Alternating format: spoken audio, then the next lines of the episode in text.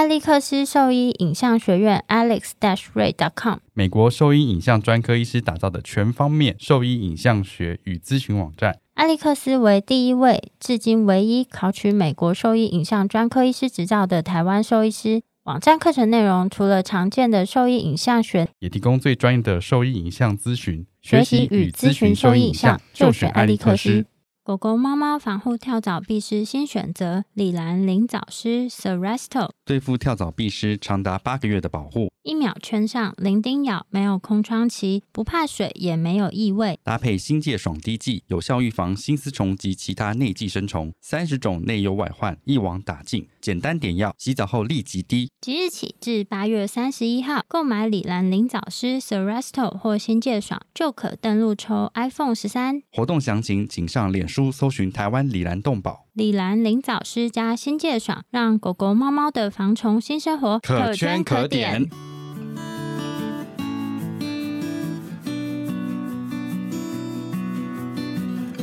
你现在收听的是 Wonder Vet Talk 超级好兽医的闲聊时间，我是兽医师林哲宇 Steven，我是兽医师肖慧珍，在这边我们会用轻松谈论的方式，带给大家一些简单而正确的小动物相关资讯，也会和大家分享一下兽医师日常发生的有趣事情。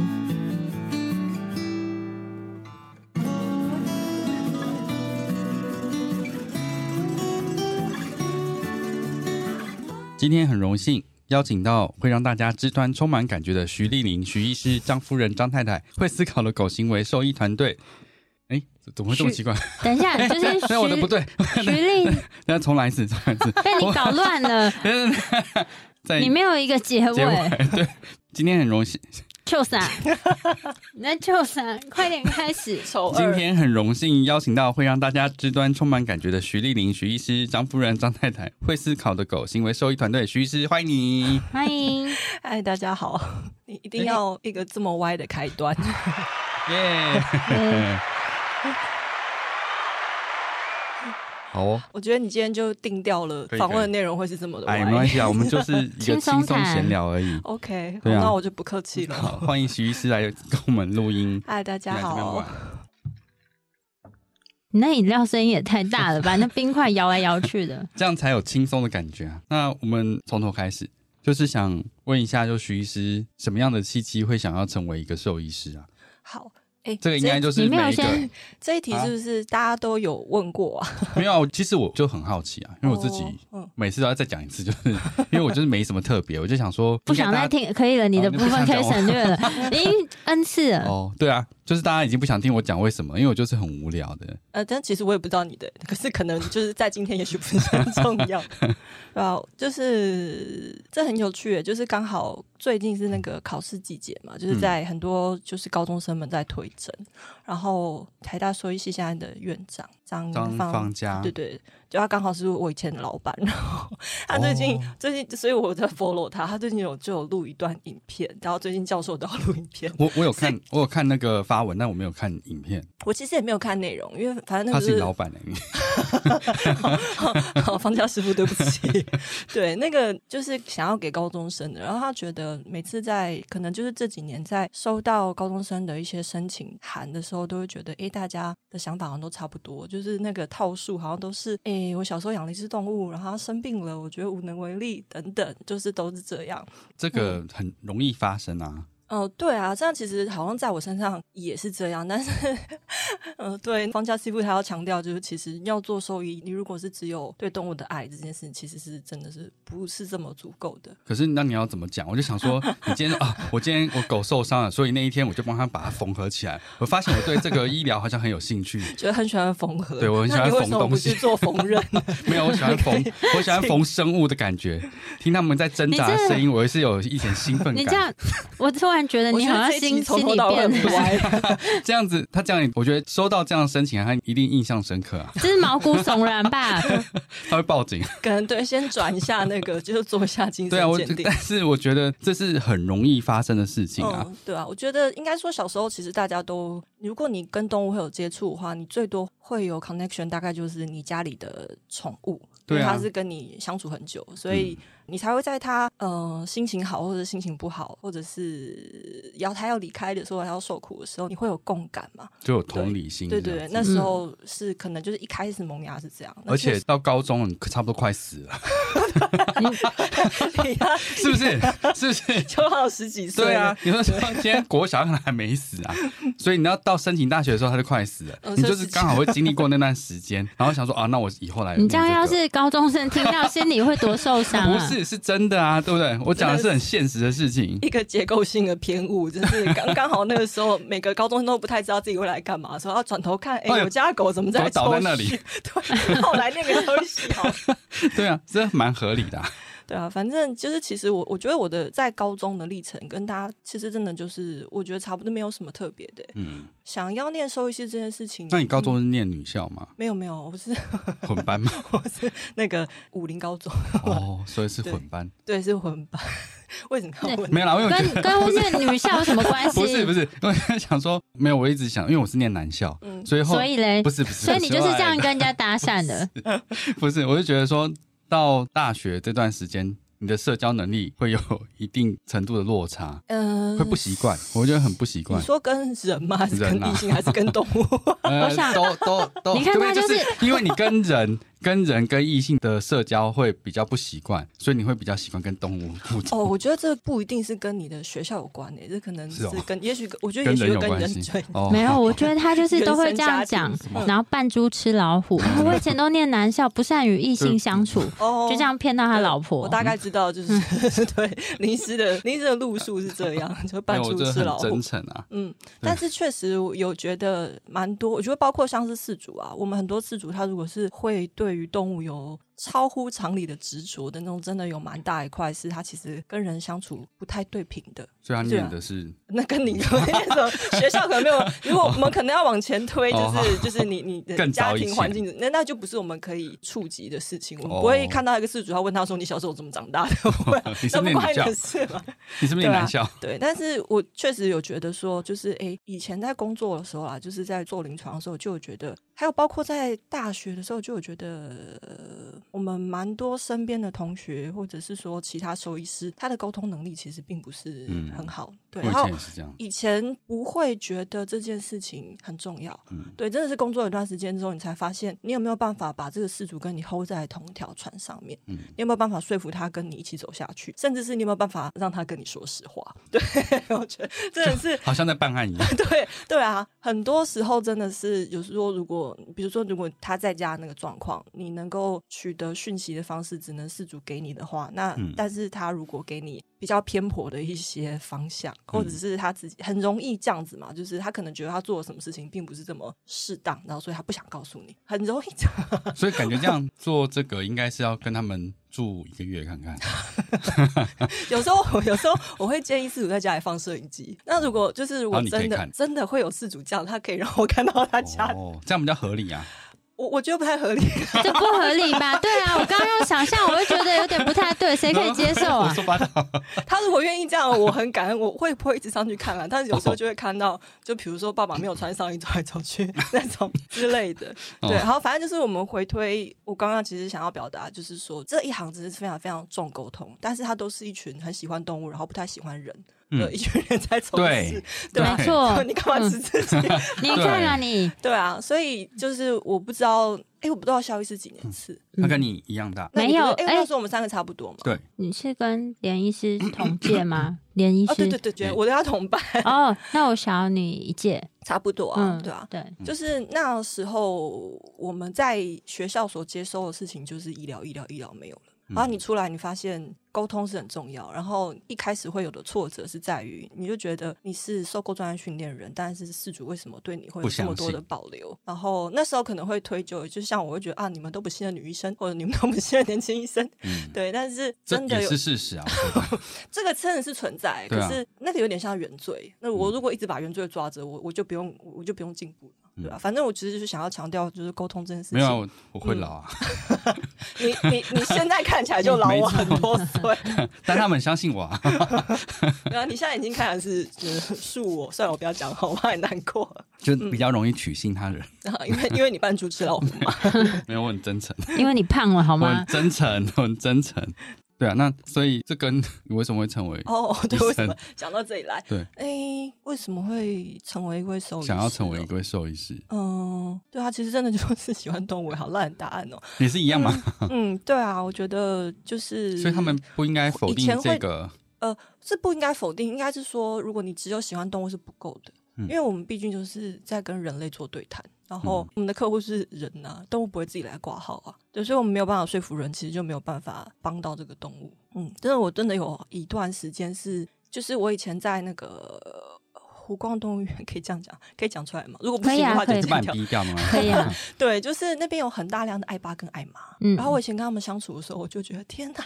每天都手心冒汗，对，你知道那个感觉，对，爱爸爱妈，我没接触过很多，对他们，他们可能自己在会有一些执着，然后当他们有一些执着的时候，可能就是没有办法听进你的话，嗯，嗯，都是这样子的性格，所以他会养很多很多很多很多的动物。先给他来两罐，应该就会比较好讲话。对啊，所以就是跟他们相处的时候，以前就知道说，你怎么样，你捏自己的大腿或者什么，你都要把这口气忍下来。不然，不然你是救不到这个动物的。他今天不会带来，或他转台了，或者是你念再多书都没有用，你无法起训于他，那你就是过去念的这些都没有用。专业部分你没有办法让他了解到，他根本就就是他没有，他没有想要去了解啦。信任这件事情，他可能是基于一个，可能是感觉，就是不一定是在乎。你是真的念了多少书？嗯，那个变成有点像是一个门槛。那以前会觉得在很多同学们，嗯，我不知道，就台大有很多奇怪的人，可能更多，比中心更多，啊，有吗？对，就是在交谈过程当中，他可能就是会不是这么容易跟人相处。对，我觉得这一点是蛮吃亏的。总之就是真的在。没有，我觉得这很重要。这有一个点是，你的基础点本来就是应该要喜欢动物这件事情啊。对。但是这不是唯一一个，我觉得特质也必须要喜欢人。但但这呃也是。对。哎、嗯，我突然想到一件事情，完全不相干。抱盆栽的那个学姐是跟你同届吗？抱盆栽就，就有一个抱盆栽去上课，她每天上课都会抱一盆盆栽去。然后我记得像传染病，不是，是一个很大的盆栽。但是他有抱盆栽，我我记得这个人，但是真的是毕业之后我就没有再跟他接触了。哦，因为我对他印象很深刻，是我不知道他大我几届，但他就是重修，就跟我同一班上课。嗯、然后每次上课的时候，他就会抱一个盆栽进来，然后坐在老师前面。然后他坐下来的时候，先把他盆栽放在旁边，也没有人敢动那盆栽，他盆栽就坐一个位置。而我们以前都会觉得这样很有趣。这样很好玩，就是好像有一些很特别的人出现在这班级上。对对对，就是喜欢动物人可能会有很多这种，他有一些棱角，有趣的特质，对，有趣的特质，嗯，甚至可能会有一点觉得说，我不需要跟别人好好的相处，我也没关系，因为我有这些动物，好像是这样。但，但这些是在你职业上真的是会困难的。嗯，就是你光喜欢动物这件事情，没有办法直接帮到动物。对对对，你必须要你必须要说服事主，对，你必须要透过沟通才有办法帮到这个动物。嗯。对啊，而且真的是要，我不知道你们那一届会不会这样，就是呃，好啦，我自己说，我那时候有感觉到，曾经有一段时间，我们那边的工作气氛，就是医生跟事主之间有时候会有点对立。你说湖光吗？不要讲，不是，不要指名。对对对，就是你说原本的医院，我觉得应该是说，你工作压力到了某种程度的时候，嗯，你可能就是会对事主有很多的怨怼，因为他们可能比如说配合度不高啊。不用在你那边啊，我们这边都是。都是应该说，都都会都是每个地方都是，就是当我们的工作压力累积到一个程度的时候，然后事主也一直把他负面情绪或是他的想法一直堆在你身上，其实两个人是很难站在同一个位置上去看事情的。对啊，那其实那个时候就会很难合作，然后可能还是必须要。我可以理解，就是你工作压力很大的时候，你都会有很多的情绪。但是那个东西，如果你没有办法自己吸收，你会把那个转嫁给事主的时候，甚至是你会在事主走出去马上讲他坏话的那个时候，嗯，其实我觉得就不行了。我觉得就该辞职，哦、该休息。不会啊，可我们以前工作的时候，常常在一转身，在里面就会开始讲话。那个会是某个某个程度，就是乐色化发泄一下，对，对。可是那个需要，如果只是发泄情绪，那 OK 是没关系。对，但是有时。时候会太夸张，就变成整个医院的气氛都在一种觉得好像是主不了解，嗯，然后事主不应该，然后事主很糟糕，这样子其实很难帮到动物，因为我们没有真心的去 爱他们。哎、哦，我们爱你们，我们爱自己，好不好？其实我们爱你们，有点难，有点难理解这个感觉，可以想象，但是很难理解，因为我们以前就是进去会讲一些抱怨的乐色话，但就是差不多那样子，就还好。OK，对啊，那应该就还在一个就是蛮健康的，还算健康。你看我们一起在爱屋的时间，至少每个人都胖了十公斤以上，那个是健康吗？还是压力幸福肥？好 好，对，反正就是我觉得喜欢动物这件事情很重要，没错。可是相对也要喜欢人，然后也可以确实需要去体谅人的立场，所以反而是应该要具备这个这个特质。所以高中生们听到了哈，你在讲，你在写申请的时候，你写到动物是基本的，写到人是更好的。你会需要提到你有一些爱心，所以这两个特质都要具备，这样子。欸、是吗？老师是这样说的吗？诶、欸，我我他好好像还有提到很多，就是什么观察力啊，或者是细心啊，什么什么的之类的。高中生，你要求这么多，我高中都不知道在干什么。你知道我们那时候高中就是每天胡混打闹。你那个很久以前的，不要拿出来。男生班大概是一个什么样的场景？而且我们那时候就是，哎、欸，我同学说要要念这个，好了，那我也去好了。然后也没有特别想要。你说选系的时候吗？对啊，他就是这么的，我就就这么胡混的。就一群帮众，就啪啪啪就过。我知道，对啊，有有一个说法，就是特别是男性，因为群众在一起的时候，智商就降低百分之五十。有的对啊，我可以想象男生班很好玩的。哦，对，的确是啊。对啊，女生班也很好玩，但男女合班有男女合班的好。不是，这不是今天的主题。那所以不是，这我说那个智商，我觉得好像是有点道理。你知道，我们以前在玩，不是没有想要听你玩游戏，我想要关心一下一件事情。刚才就是你有想象过？在一个高中生的班级，已经高三了，然后大家在玩的事情是，我们有一个同学，他买了一杯珍珠奶茶，要拿回来喝嘛，然后就放在他的口袋里面。这样子要把它带回来，这样子有人跟他一起去嘛，然后先回来跟另外一个人讲，然后另外一个人就趁他进来的时候，然后过去把他捏爆他，捏爆在他的那个外套里面，全部都是。你们在捏爆这个动作的时候，有没有加一些其他的形容词？啊 我想听你们怎么形容这个动作？就说说看。没有啊，就是就是这样子啊，就是干一些意义不明的事情。其实我觉得我这时候应该不该再继续问，你是会越来越开心。不是，我就他会在分享，他他会分享更多。这些无稽的话，有一个你看，你看，他现在完全停不下来，他有几百个要讲。没有什么意义的事情。然后我们还有同学是下课之后，因为我们门打开之后，后面有你这个都二三十年前的故事了，现在高中生已经不是这样子了。就是一定是一样的，你去我去看，一定是一样。他那门打开，后面有个小三角形，形成一个密闭空间。我们就有一个人把人家骗到那边，然后把他关起来。整个下课他就在里面，他出不来。哎，这是霸凌。对啊，就把他压着，然后他出不来，然后从里面丢粉笔进去。哎，我有一个可以跟，就是我最近有形容跟动物行为相关，我可以拐过去哦。就是我最近有一个个案，他家他家养了三只狗，然后那个三只狗就是三只都是年轻的狗，然后当然有公有母了，这种都结扎了。那个生态就跟男生班一样，智商很低，智商很低，然后一直在打闹，一直在那边甩来甩去，然后。就 就是我咬着你的脖子，然后甩来甩去，然后会玩到有点过分。是年纪超小的吗？就是心智年龄没有成熟，但是身体成熟。心智年龄三个月，就是一两一两岁的那种。对，就是差不多跟男生十七八岁一样，就身体长好，但是心智还没跟上。那个他们的玩闹会到，就是妈妈会需要出来管秩序的程度。当他们情绪高涨的时候，其实就是玩一玩玩玩，真的，一下就会翻脸。哦，太嗨，然后就会擦枪走火，就会下一秒就会打起来。是真的打起来，可能就会有一方就翻脸。哦，因为他们也还没有，就是太嗨的时候，可能没有办法观察到现在对方那个动作是 OK，你继续，还是说我不行了，你走开。哦，我们还是有分寸呐。没有，我觉得你们没有，没有，你刚那个根本没有，就会擦枪走火的时候，我就跟那个事主形容说，就是其实有时候狗狗的这种想要互动以及那种爱的。表示会很像霸凌哦，就像我们一样嘛。对，高中生也是。我们超爱我们同学的、啊。对，我爱你，所以我阿鲁巴你。我爱你，所以我把你关在门后面。对对对对，用粉用板擦跟粉笔丢你。然后那个这样子被对待的那个人或那只狗就会翻脸哦。然后他们就是会越来越过分，越来越过分，直到有一个人翻脸哦。没有，这测试底线啊。玩耍的时候不是测试底线吗？是这样没有错，但是我还是会跟事主说，你肯定要看一下他们，就是可能有每个人的极限到底在哪里。我们拉回第一题的那个结尾啊。我是会思考的狗，小动物行为兽医师许丽宁。你现在在收听的是 Wonder Vet Talk，超级好兽医的闲聊时间，最专业的小动物知识 Podcast 频道。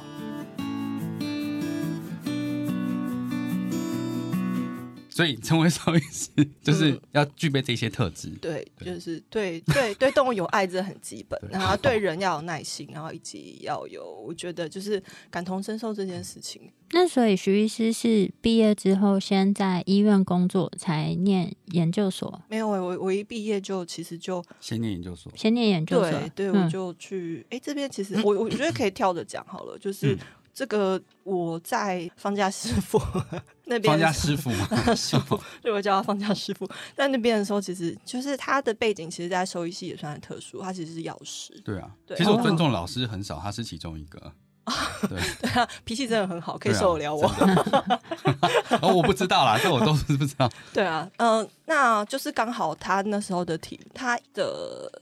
以前的对他以前的领域可能就是跟那个神经认知，嗯，或者是说他以前做很多跟阿兹海默症相关的东西。其实我以前听他讲课，我都听不太懂。哦，我也是，我那时候超痛苦的。嗯、我记得那时候就是他，我修他的课是神经生理原理还是什么东西的，就是、听起来很复杂，我会直接跳过的。他给我在那个，我想应该有很多 台大学生说过，嗯、不小心修的。他给我在黑板上面就开始画电路图。因为那个神经传导有时候还蛮像，可以这样解释。嗯、然后我看到电路图的时候，我就觉得我当初不就是物理不好才来念兽医？为什么我今天要去？哦，对，为什么我今天要去学这个？所以高中生们物理要好好学。对，你以后还是会用到的，你怎么样都躲不过他的。我印象深刻是他念那个 rhythm 这个字。他会讲好几次，circadian rhythm，就因为堂课我就知道啊 rhythm，然后就就失去他了。对啊，就是因为刚好就是方家西夫他的背景就不是兽医，所以跟他在做基础科学的时候，就是刚好会跨领域到跟兽医比较无关的东西。嗯，嗯，他那时候给我题目是忧郁症，我觉得什么忧忧郁症，人的忧郁症吗？就是呃？我那时候是建立动物的 depression 的 animal model。哦，嗯，然后就是在老鼠身上啦。可是其实为什么会是 animal model？我们还是会希望它在机制上跟人是有一些平行的嘛。嗯，所以那时候就是念了很多压力跟忧郁症，然后还有就是老师的专长就是睡眠这些东西的相关性，其实就是蛮神经的基础科学、神经认知的东西。然后情绪啊，还有动物行为啊，还有一些反正就是跟认知相关的东西，就是在那时候会有一个基础。刚好接触到那个东西，所以就开启了之后做动物行为的这样的契机。就就觉得说，哎，如果说动物都会表现 depression 的话，那如果我们在小老鼠身上去找寻这个东西，那当然狗猫身上也应该要会有啊。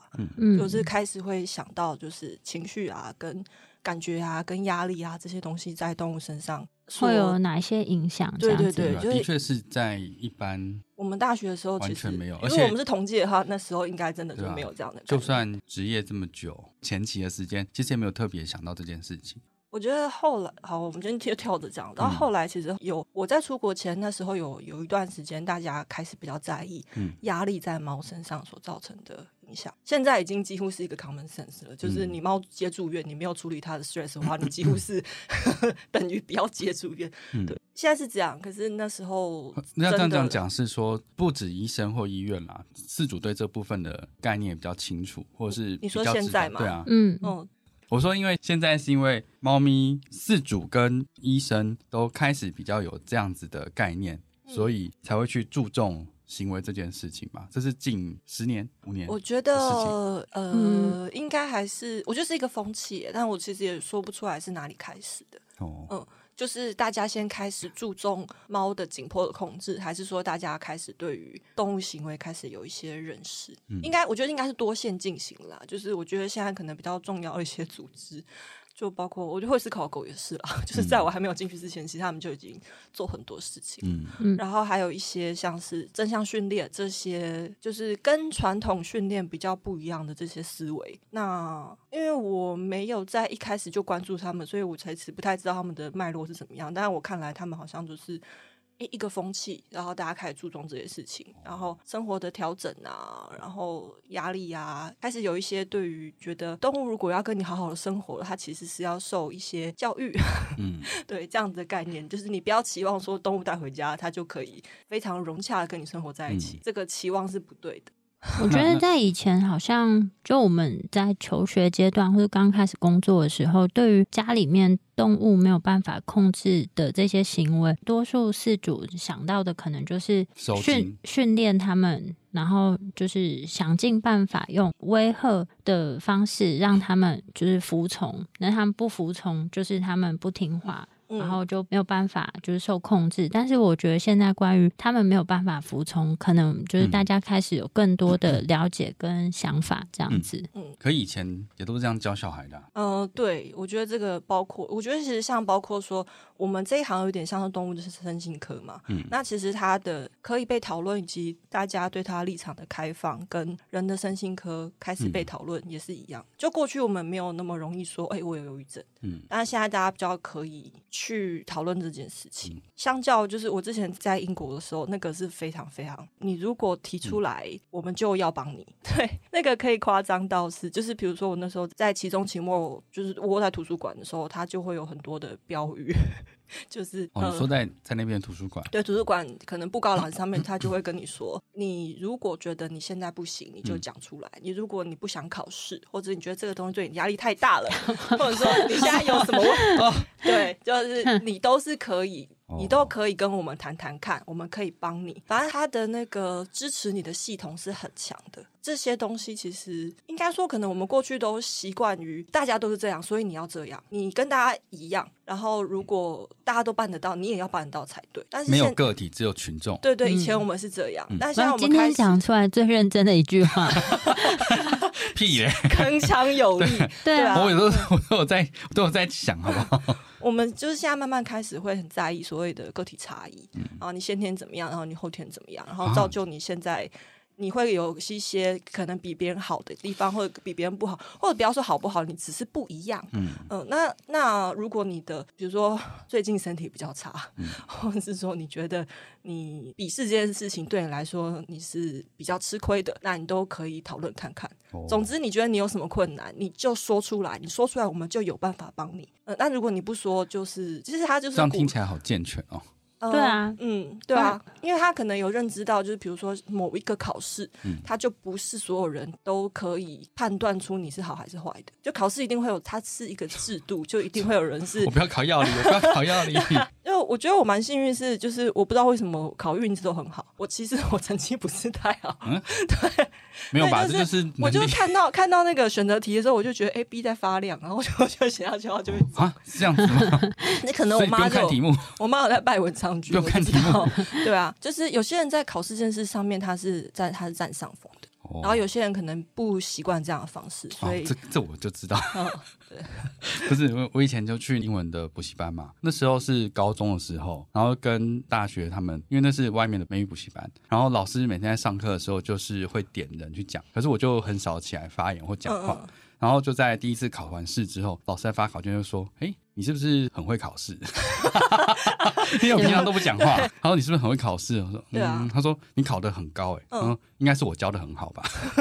你干嘛就是讲一个事件然后来捧自己？没有，我是说有些人就是这样子，就是你你在这个部分是比较擅长的，我但你不一定真的会应用这些东西。我拉到一个高度来讲哈，就是我说到兽医系，嗯，我们都是一群幸运的人，你可以读到这个学校跟考到那个位置，你大概就是。在你的同辈里面是不小心比较好运的人，所以其实很容易会流于一种觉得我不知道别人有多不幸，所以会对于就是一些事主他遇到了困境，你比较没有同理心，比较没有办法同理。对，我觉得也许就是看这样会攻击他们吗，没有，就是你不会不会，喝两口，喝两口，蛮蛮多同业嘛，你先不用担心，因为这会剪掉了，因为这 只是现在我们听而已。对啊，你可以直接跟我们讲就好。但是你应该知道我在讲什么，就是身为一群比较。幸运的人，嗯、我们可能对于就是兽医跟饲主，你就是立场上以及就是你成长历程，他的幸运跟不幸，他的能够得到知识，以及比较没有幸运到可以得到知识，就是有落差的。所以我不太喜欢用这样高度去批判他们，说你怎么会犯这么基础的错？他就是不知道，所以今天你是收益，他是失主啊，也是了。哦，所以 他如果他都知道，他干嘛要叫你帮他看？干嘛要给你钱？嗯，因为我有学位啊。我有证书，你也可以搞一个证书。哦，有，现在好多单位自己发，这一定会有啊！我觉得这一定会有。沟通师也都自己发，对啊。那个我们今天有要有一趴要来表的沟通师吗？没有，我在想，不是，我的意思是说，以前在像，就你在进入小动物行为那个时间，其实沟通师是不是很盛行的时间？哦，对，对不对？刚好是那段时间，就是我有是一个就是沟通师如雨后春笋，就是对啊，爆炸出来的时候，因为我们在想说，以前我们在。养小孩，就是例如说，你今天就是被吓到或干嘛，他不是带你看医生啊，他都会收金，不是吗？对啊，所以我觉得那时候的想法应该也是雷同的。所以你、嗯、你的动物，你觉得它行为上有些问题或干嘛的，或者是不是行为上，就是表现出来，你觉得它怪怪的，是不是就是会寻求类似的方向？我在那时候我发现这个现象的时候，其实我想到的是市场，市市场，市场。我发现原来有这么多失主。他有这个的需求，对对自己的动物是这么的，你可不可以告诉我你现在在想什么？哦、他们有多想知道？嗯、就是有这么大的市场，有这么大的需求，嗯，但是他们走了那个方向。对啊，所以我觉得那是一开始，但有点像人，就你没有科学解释的情况下。你会寻求信仰，巫术，对，类似，类似，就是你会寻求信仰嘛，所以那个是一定是最先开始，因为他不需要任何证据就可以达成的事情。我说这件事情，你没办法证明我错，对不对？你就其实我觉得蛮多身边的人，是包括我身边有些收益，他们的心态也是说，我去听看看，就是，就像我我如果有些状，哎，对我那很有趣，我那个中心有上临床所，然后台大有上技术所，我去算塔罗牌，嗯，塔罗牌。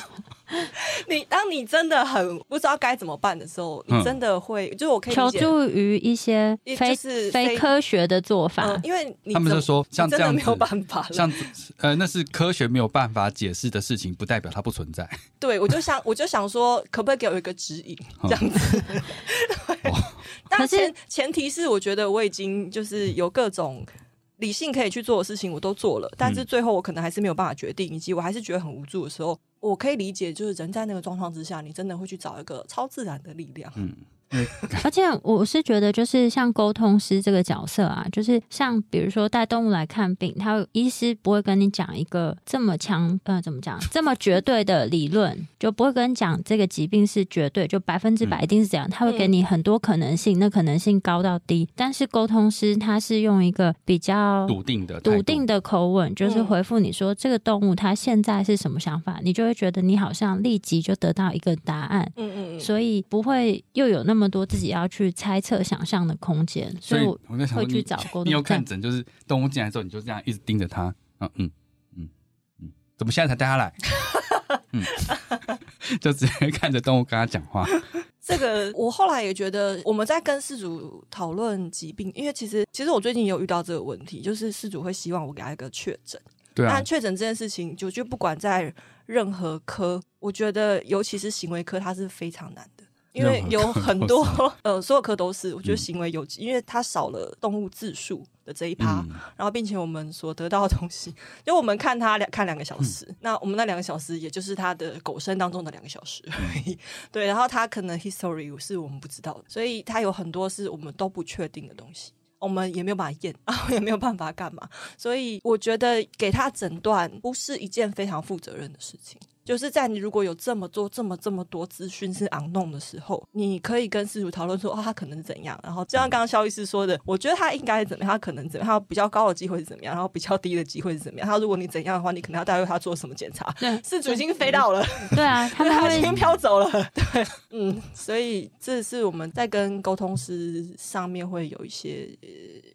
你会觉得他们好像比较轻松，真的就是我觉得人，如果你用感性跟理性去想他的话，他可能还是会，比如说沟通师啊，或者是说庙宇，或者是信仰啊，比较照顾到你的情感部分。对对，他照顾你的感性的那个部分。嗯。所以其实我不会完全去排斥沟通师的一些角色。嗯，但如果他是一个沟通师，他知道我现在是要 carry 你的情绪面的话，我觉得那 OK，因为怎么样，他都还是有人要去做这件事情。你也可以去找，比如说心理咨商啦。嗯，对啊，我我现在有些诊，我觉得事主如果很不 OK 的时候，我会跟他说，你可能要去找心理咨商。真的吗？你会直接跟他这样说？呃，我还在想要怎么样比较婉转的 跟他们说。对，因为有一些其实你有时候你会感觉到。比如说，有些爱不爱嘛，他占他大概已经是有些偏执面，自己是没有办法控制，所以他才会变成这个样子。嗯，那就不是我们可以帮得了他了。所以我们整理一下，就是真的真的很漫谈呢，因为他因为就是你在工作上发现了这些问题，所以你才会投身进入行为的这个领域吗？我觉得有一些事件啦。如果说比较有时间脉络的讲好了，我一开始是在那个方家媳妇那边念研究所，对对对，跟主题是忧郁症嘛。那其实我大学的时候，我有在玩乐团，所以我身边有很多艺术家朋友。哦，你知道他们都蛮难相处，都他们很有自己的想法、个性，然后没有办法被别人说服，很情绪化。一个一个小小的不合心意，呃、会很明显表达出来，这样子嘛，很善于表达自己的情绪。呃，我不我不太知道他们是善于表达，还是说他们没有办法控制。总之，他的那个外显就是会让你觉得你很明确的可以看到他情绪的转折变化，不会像其他人一样，就是你要观察这么多。对啊，就是可能我们身边的人，我们同温层，就是你同学们、嗯、你的同事们，他们大概可能会是比较低调、比较内敛的人。但是，但是那个你知道，有艺术家性格的人，你真的有时候会觉得他在被情绪宰制。然后我也有一些跟他们相处的时候，他们今天就跟你大吵大闹，然后晚上要打电话给你，然后跟你说对不起，我真的我真的不知道我在干嘛。这样就是他很坦诚的跟你说，他当下是被情绪控制，嗯，然后他下次还会再来，你就会知道世界上真的有人是这样子，然后还是大吵大闹，对，还是大吵大闹，哦，对。就是在那个时候有感觉到情绪对一个人的那个掌握度，有时候可能是他真的没有办法去控制的。对啊，然后我也有觉得身边有一些人，他可能要去看一下医生。然后也有一些是真的很亲近的朋友，当他讲一些话伤害你，或者是说他没有考虑到你的情绪的时候，你那个时候真的会觉得很受伤。然后你真的会很想要了解他为什么会变成这样，你到底是被什么？你是刷掉？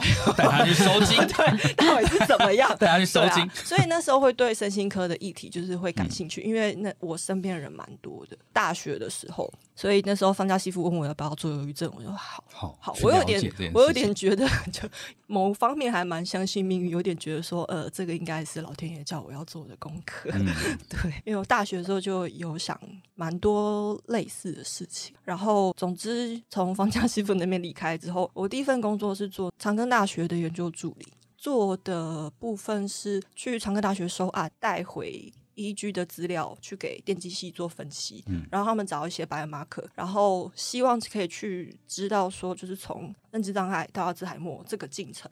有没有什么东西是可以辨认出来，然后他比较可以去告诉你他的预后是好还是坏？嗯，反正就是去收案，然后回去给电机系算，他们用一些什么复利转换什么之类的，我不知道。对，所以那时候有很多的机会去跟长者，就是有认知障碍或者阿兹海默的长者去相处。对，他们其实也算是某些跟神经相关的那种慢性的疾病，跟他们相处是一回事。我觉得跟他们家属相处那时候会让我感触很多。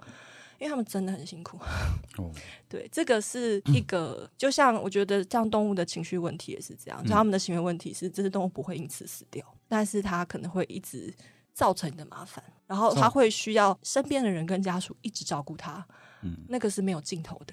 我我们今天说就是慢性病，它可能会有，比如说你糖尿病，它会有尽头，嗯，你会知道它是生理上的需要照顾的，都是啦。哦、生理上，你说生理的疾病，生理上需要照顾，嗯，跟我说就是情绪上或者是身心科的疾病，它也是需要照顾，它其实不一定有自己。比如说像认知障碍狗狗好了，它也许是没有自己照顾自己的能力。对，我我说它是配合程度上面会变比较困难，应该是相当困难吧？嗯、就是尤其是像动物，你就是把它关在家里，但人的话，把它绑在床上，不可能啊！就是如果他行为行动能力是正常的情况下。嗯你没有办法想象这个照护者他承受了到底多大的压力。嗯嗯。他会在你晚上睡觉的时候他就不见了，你不知道他去哪里，自己骑摩托车出去。反正那个是给照护者很大很大的身心压力，而且那个是很长期的，他不会因为这个问题死掉。所以我那时候就觉得，就是如果这个状况是，比如说在动物身上的话，其实也是会给饲主非常大的压力跟困扰。我觉得他应该就是工作动物医院，就是比较多爱爸爱妈嘛。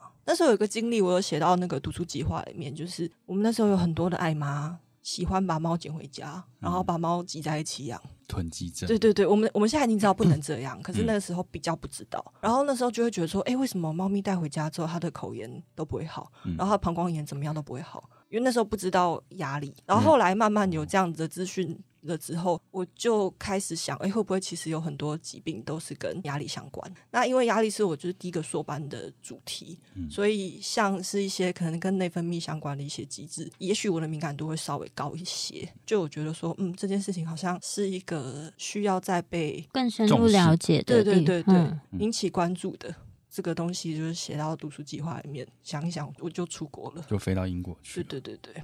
反正整个历程大概是这样。那徐医师的粉砖是兽医师阿莫。嗯。请多多指教。嗯，好。那其实我觉得今天跟徐医师这样子对谈之后，觉得对不管是小动物行为啊，还有行为这件事情的认知，有蛮多不一样的想象。也很感谢徐医师花时间跟我们分享这些内容。如果说对我们分享的内容有兴趣，或是你想对小动物行为有更深一步的了解的话，啊、呃，都可以上徐医师的粉砖兽医师阿莫，或是会思考的狗。然后如果说对我们分享内容有兴趣或者有疑问的话，都可以上我们的网站，我们的网址。是 triple w 的 wondervet dot com 的 t w 或是 Google F B 搜寻 wondervet 超级好兽医都可以找到我们哦。那今天的内容就先到这边啦，拜拜，拜拜，谢谢，拜拜。